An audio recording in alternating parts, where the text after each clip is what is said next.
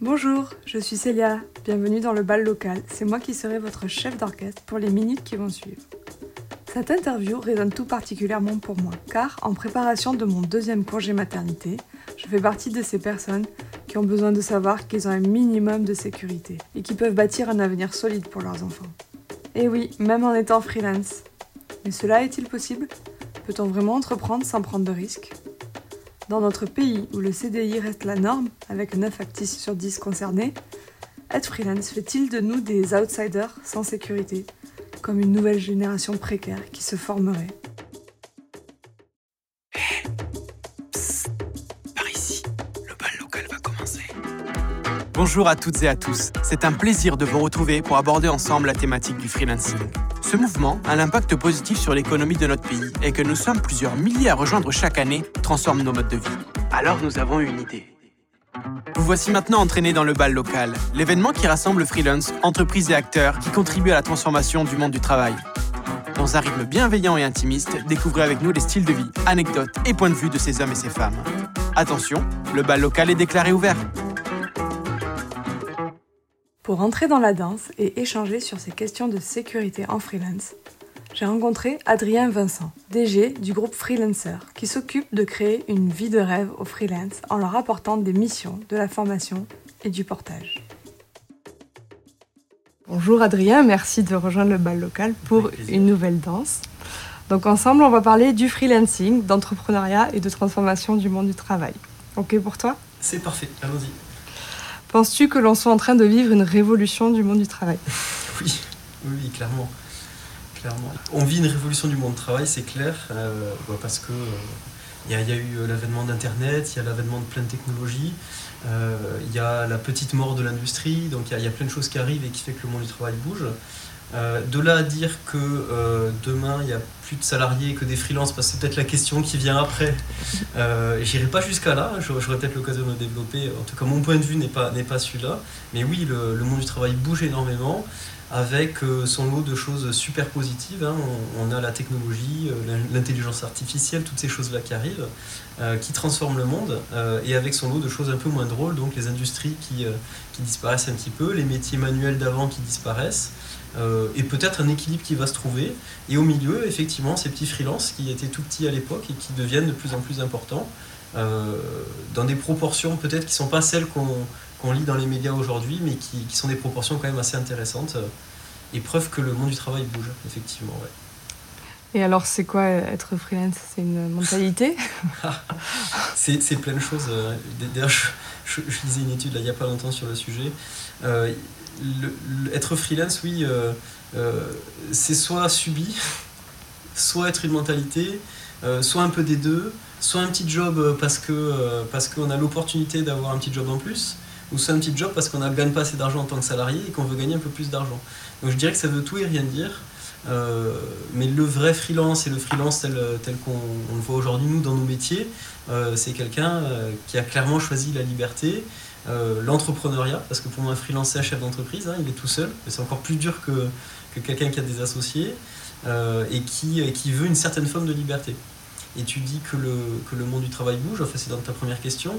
Euh, je, je, dirais qu'en parallèle de ça, il y a peut-être aussi les aspirations des gens qui ont changé et que quelqu'un qui, qui sort du lycée en 2019, il n'a peut-être pas la même vision du travail que quelqu'un qui sortait du lycée dans les années 90 ou dans les années 70. Euh, on pense peut-être plus à faire carrière 20 ans dans la même boîte. Euh, on pense peut-être plus à reprendre la boucherie de papa. Euh, on, pense à plein d'autres choses. Et la valeur du travail et l'importance du travail dans la vie n'est peut-être plus perçue de la même manière aujourd'hui par, un jeune. alors je ne veux pas parler des millennials, c'est tout. Moi, je suis pas super fan de, tous ces trucs-là. mais malgré tout, euh, parce qu'on voyage plus vite, parce qu'on apprend plus vite avec les téléphones, avec Internet, parce qu'on voit plus de choses, on n'a peut-être pas envie d'être dans la même case toute sa vie, euh, et donc ça change le rapport au travail. Voilà. Et, évidemment, là-dedans, il y a les indépendants, et les indépendants, c'est peut-être une émanation de ça, les vrais indépendants. Euh, et après, il y a le côté un peu plus noir, il y, a, ceux qui sont indépendants par défaut et qui aimeraient vraiment faire autre chose. voilà, donc c'est très protéiforme, hein, le, freelance, mais il n'y a, oui, a pas un freelance. Mais y a, y a, oui, dans freelance, il y a liberté, donc il y, a forcément un désir de liberté quelque part. Tout comme il n'y a pas un salarié finalement. Évidemment. Et eh oui. Donc euh, justement, on, impose, on oppose souvent indépendants et, et salariés. Euh, voilà, hein, il est vrai que la fiche de paye reste la référence euh, pour les banquiers, pour les bailleurs, etc. alors, quelle différence vois-tu entre les deux, toi, à ton échelle et dans ton quotidien? Et eh bien justement, un freelance ne peut pas acheter un appartement à Paris. c'est ça la différence. Non, la différence c'est que, alors, peut-être que les banquiers vont changer un petit peu de, vue dans les prochaines années. Euh, ce qu'il faut voir, c'est qu'aujourd'hui, il y a, une forte progression des freelances dans certains métiers. Et donc, euh, je pense notamment au métier de l'informatique. Euh, aujourd'hui, un développeur, qu'il soit freelance ou salarié, n'a aucun problème à trouver du boulot. Et en fait, il se rend compte, euh, sans faire de généralité, mais c'est un peu le cas, qu'en étant freelance, il gagne plus d'argent, euh, il a beaucoup plus de liberté, euh, de choix de clients, de choix de vie qu'en étant salarié. Donc on, voit, nous, moi je vois par le prisme du portage ou des activités qu'on a, on a une énorme population dans l'informatique, on voit que ces gens-là, de plus en plus, choisissent le freelancing plutôt que le salariat. Et donc, ben, la nature hors du vide et, puis les choses finissent par, euh, par suivre un peu le mouvement. Euh, il y, a, y a 10 ans, on prêtait pas, euh, on prêtait pas de l'argent à un indépendant, même dans l'informatique. Aujourd'hui, on change complètement de mentalité.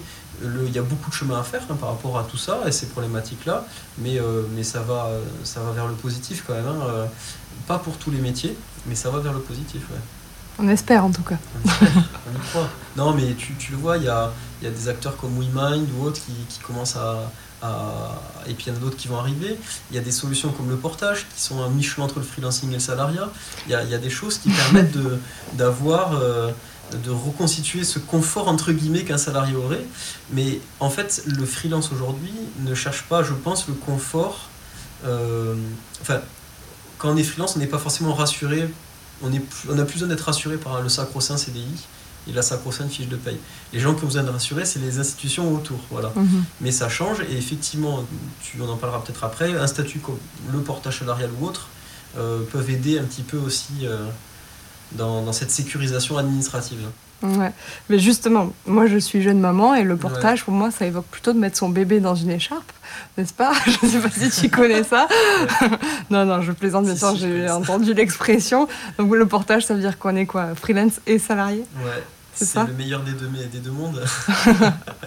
c'est, euh, ça veut dire qu'on est freelance et salarié. Ça veut dire que euh, fondamentalement, un salarié porté est indépendant.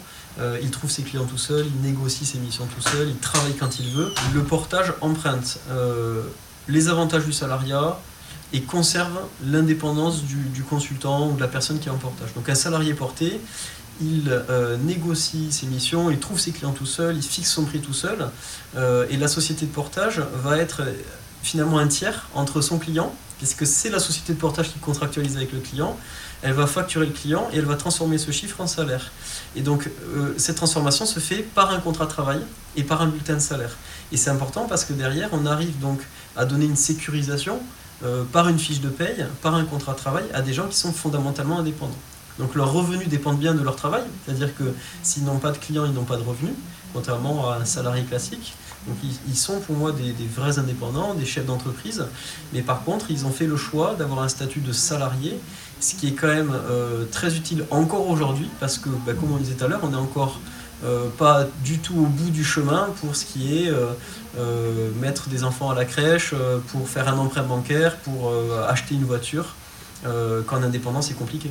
Avec un CDI, mmh. c'est plus facile et sur la partie euh, protection sociale aussi Évidemment, puisqu'en fait un bulletin de salaire, euh, un contrat de travail égale des cotisations, et donc des cotisations sociales, donc une protection euh, chômage, la retraite, une prévoyance, une mutuelle. Un congé mat. les congés maternité, les indemnités journalières quand on est malade. donc c'est clair que nous, on est clairement à mi-chemin entre les deux statuts. J'ai une casquette au, syndicat du portage et on le voit bien, le portage se porte très bien en France. Euh, pour deux raisons principales. La première, c'est qu'il y a une croissance des indépendants en France. Euh, il n'y a pas un million d'indépendants qui vivent bien en France, comme on pourrait le lire par ailleurs, mais il y en a beaucoup, de plus en plus, notamment dans l'informatique. Euh, et le portage se porte bien aussi parce qu'on est le seul statut qui amène un contrat de travail à ces gens-là. Et aujourd'hui, il y a un freelance qui est en micro-entreprise ou qui est en EURL, il n'a pas les mêmes protections, ne serait-ce qu'avec le chômage qu'un salarié. Ouais, ça c'est bien vrai.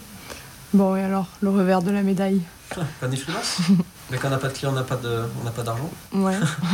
ça, c'est le revers de la médaille. Et je veux dire, c'est l'eau de tous les entrepreneurs. Euh, c'est pour ça que euh, un freelance, pour moi, et je le disais tout à l'heure, c'est un chef d'entreprise. C'est que euh, on, le fait, on, en parle beaucoup, on fait beaucoup d'évangélisation loin du freelancing auprès des, des gens. passer du salarié ou d'une période de chômage au freelancing, c'est pas juste un effet de mode, c'est un vrai choix de vie. Ça veut dire que le, conjoint, s'il y en a un, il doit être OK. Et puis, il faut, il faut assumer qu'au début, on ne gagne pas bien sa vie. Ça veut dire qu'il faut, faire un, faut faire un business plan, euh, un business model aussi. Il faut, euh, euh, c'est pas si simple. C'est pour ça que je déteste lire demain tous freelance ou ces choses-là. Pourtant, c'est mon boulot et moi, je, vis mmh. d'accompagner les indépendants.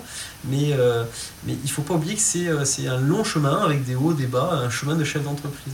Donc, le revers de la médaille, c'est que bah, il faut jamais rien lâcher. Il faut, il faut avoir ses clients.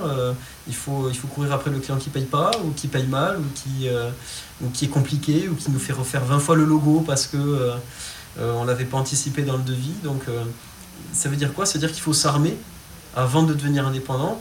Et, le revers aussi de la médaille, c'est qu'on a un phénomène où il y a de plus en plus d'indépendants, par volonté, par mode ou parce que c'est subi. Mais euh, je trouve qu'il n'y a pas encore assez euh, d'accompagnement de ces gens-là, ne serait-ce que dans les formations, hein, euh, que ce soit les formations pour adultes ou le, cycle scolaire classique. Aujourd'hui, on n'en parle pas beaucoup hein, du freelance. Euh, c'est la mode des startups. Hein, donc il y a des incubateurs dans tous les sens. Il y a chaque école de commerce a maintenant son programme euh, startup.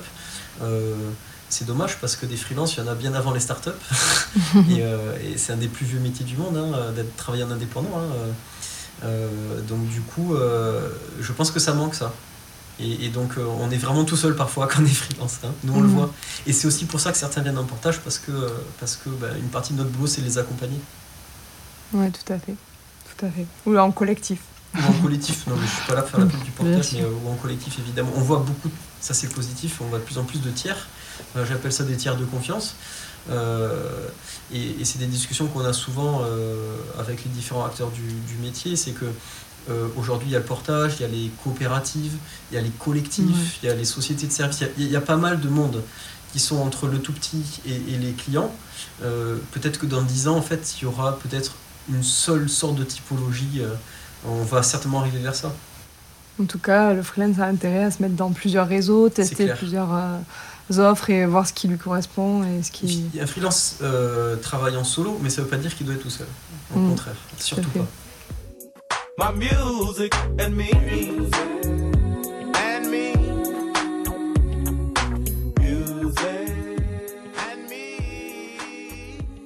Alors, on a une petite tradition dans le bal local. Donc, c'est de proposer à notre invité de, euh, choisir une musique. non, non, enfin, tu peux, tu peux chanter si tu veux.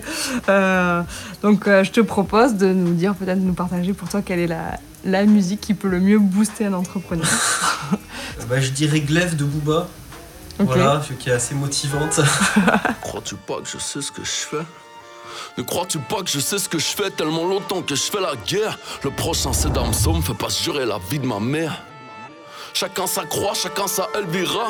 La paix sera toute nouvelle, peut-être qu'on l'appréciera. Je crois en Dieu à ma manière, c'est moi pas Jésus qui me guide. Un demi-siècle, je suis au pouvoir, peut-on parler de génocide?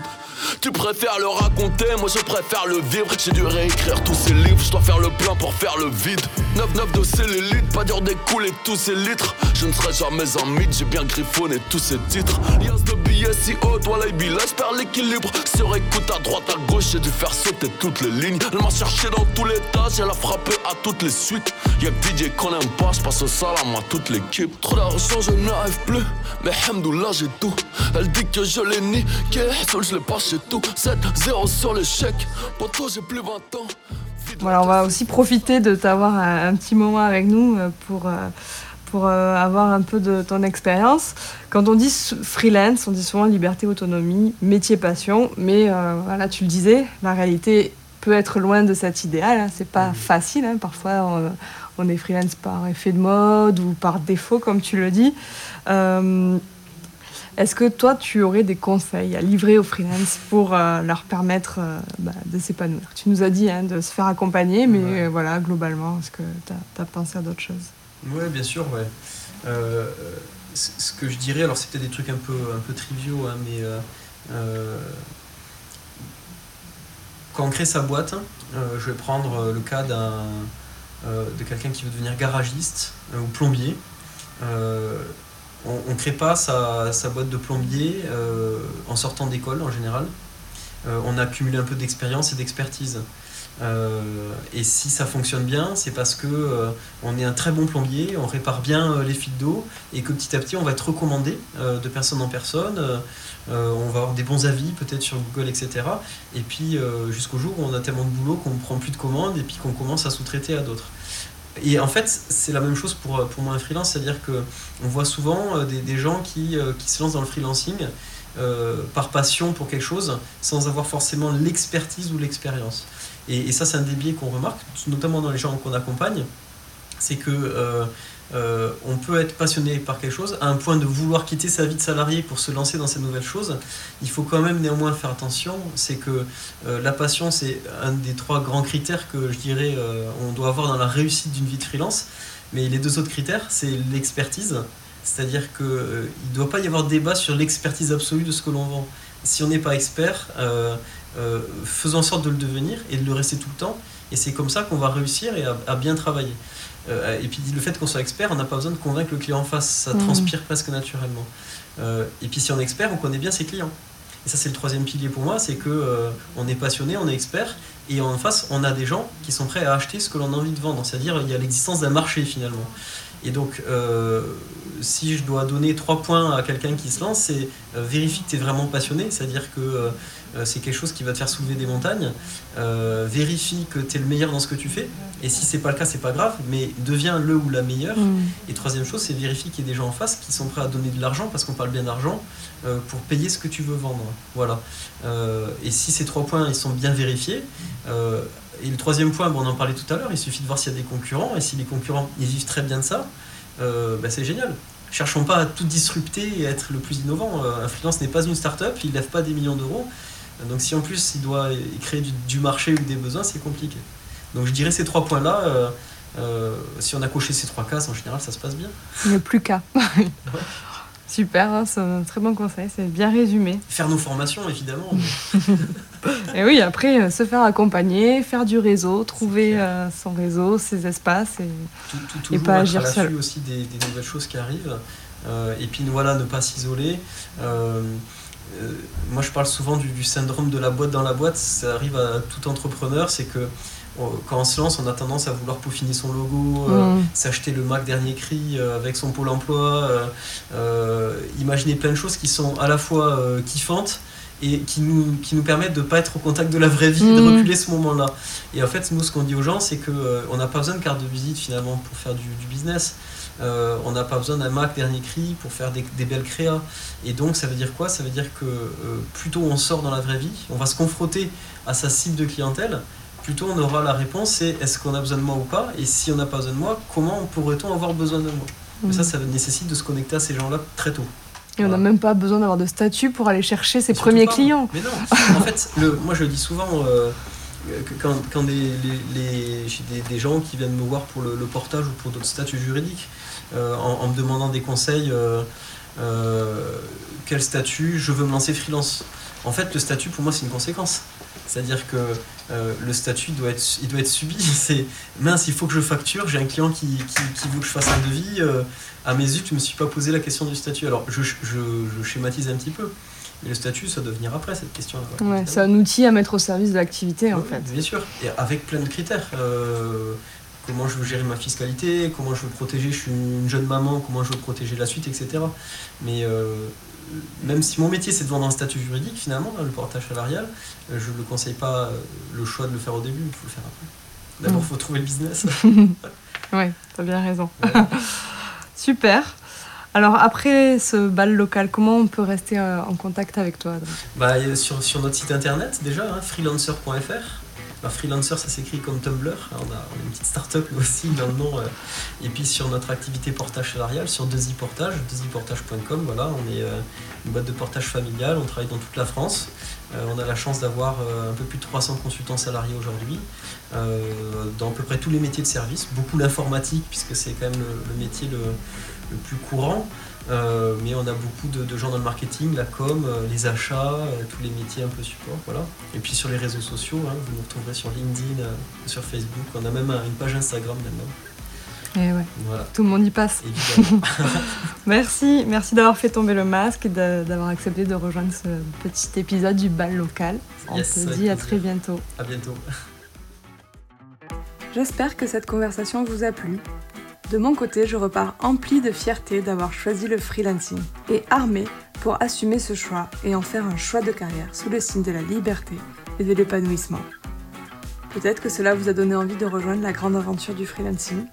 Si c'est le cas, un simple message ou un email suffit pour créer la connexion grâce au collectif de freelance La Collab. Et si vous aimez ce podcast, en attendant le prochain épisode, vous trouverez bien le temps de laisser 5 étoiles sur Apple Podcasts. Ce sont vos étoiles qui motivent les chefs d'orchestre à enregistrer leurs épisodes. C'était Célia en direct du bal local. À très vite